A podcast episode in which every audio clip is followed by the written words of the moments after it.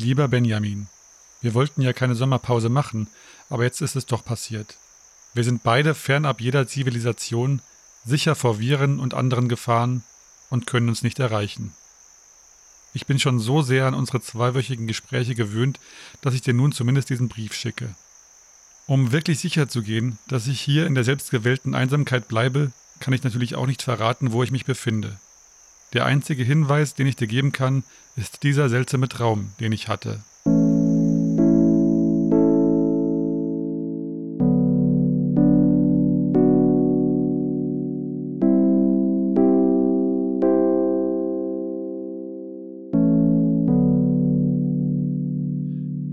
Ich bin mit Benny in Afrika in einer Art Reisegruppe. Wir kommen entweder auf Flößen an oder bauen sie erst noch. Wir fahren mit diesen Flößen, sie sind wohl motorisiert, an ein Ufer. Die Flöße sind erstaunlich schnell. Wir liefern uns ein Rennen mit einem anderen Floß, aber nicht ernst, und sind fast gleich schnell. Allerdings müssen wir dann bremsen und sie fahren uns auf. Ist aber auch nicht wild, eher amüsant. Benny fährt übrigens. Dann müssen wir wieder unsere Stelle finden, wo unsere Haltestelle war. Das war irgendwo in so einem Seitenarm, wo das Wasser flach ist und drüber Bäume sind. Das ist eine komische Rangiererei mit den anderen Flößen. Wir laufen dann in Gruppen durch diesen undichten Wald und Benny und ich sind nur zu zweit, eventuell zu dritt. Als wir über einen kleinen Hügel laufen, sehe ich kurz eine beeindruckende Landschaft in der Ferne. Ein riesiger Hügel ragt da empor, leicht orange, die Savanne. Ich weise die anderen darauf hin. Wir gehen auf einen anderen kleinen Hügel und sehen wieder diese Wahnsinnsaussicht. Man sieht große Tiere umherziehen. Etwas Großes bricht da in der Ferne durchs Gehölz. Ein echter Löwe. Er wittert, hat uns eventuell wahrgenommen. Löwe und Löwen sogar. Der Löwe jagt die Löwin, dann flieht die Löwin auf uns zu, beziehungsweise mich, weil die anderen sind schon weitergegangen. Ich gehe ein wenig zur Seite und hoffe, dass beide an mir vorbeilaufen. Aber die Löwin entkommt und der Löwe sieht natürlich mich. Jetzt habe ich ein Problem, ich bin viel zu langsam, um wegzulaufen. Zwischen Löwe und mir ist eine breitere Gruppe Bäume, die undurchdringlich ist. Ich versuche immer so zu laufen, dass die Bäume immer zwischen Löwe und mir sind. Das klappt besser als gedacht. Setzt der Löwe nach links an, renne ich nach rechts und umgekehrt.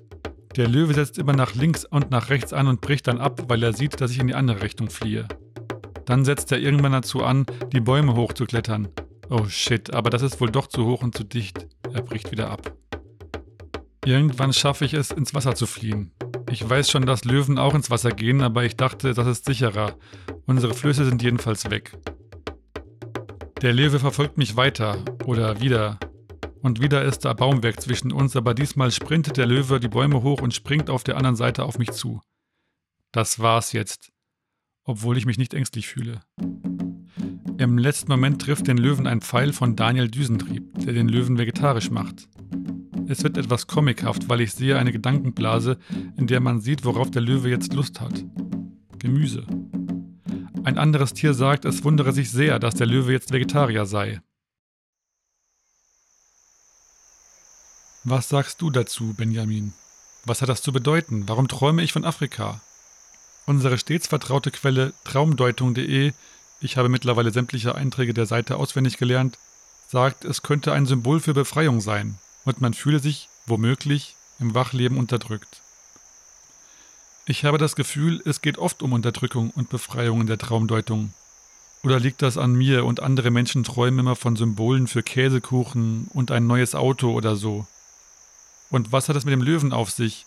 Es ist ja nur logisch, dass man in Afrika mit Löwen zu tun hat.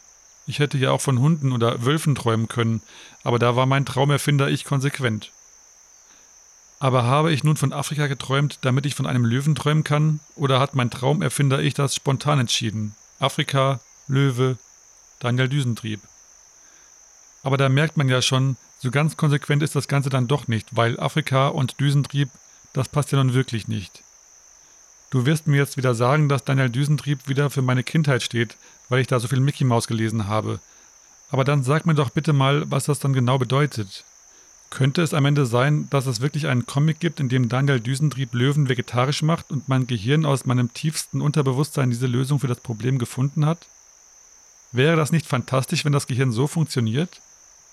Natürlich nur, solange der präfrontale Kortex, der Spielverderber nicht wach ist, um zu sagen, Blödsinnslösung. Oder meinst du, ich sollte einfach mal meine Träume verwirklichen und nach Afrika reisen und mit Motorflößen umherfahren? Aber wie finde ich dann die richtige Stelle und da du das Floß gefahren bist, musst du meinen Traum nicht gleich mit verwirklichen? Vielleicht finden wir dort die Menschen ohne Handy und Internet, die noch Zeit haben zum Träumen. Hast du auch etwas geträumt? Mit diesen Gedanken schließe ich meinen Brief. Ich muss mich um das Fenster kümmern, durch das hier gerade der Sand hereinweht.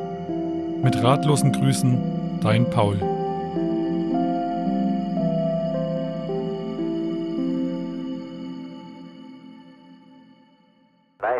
in.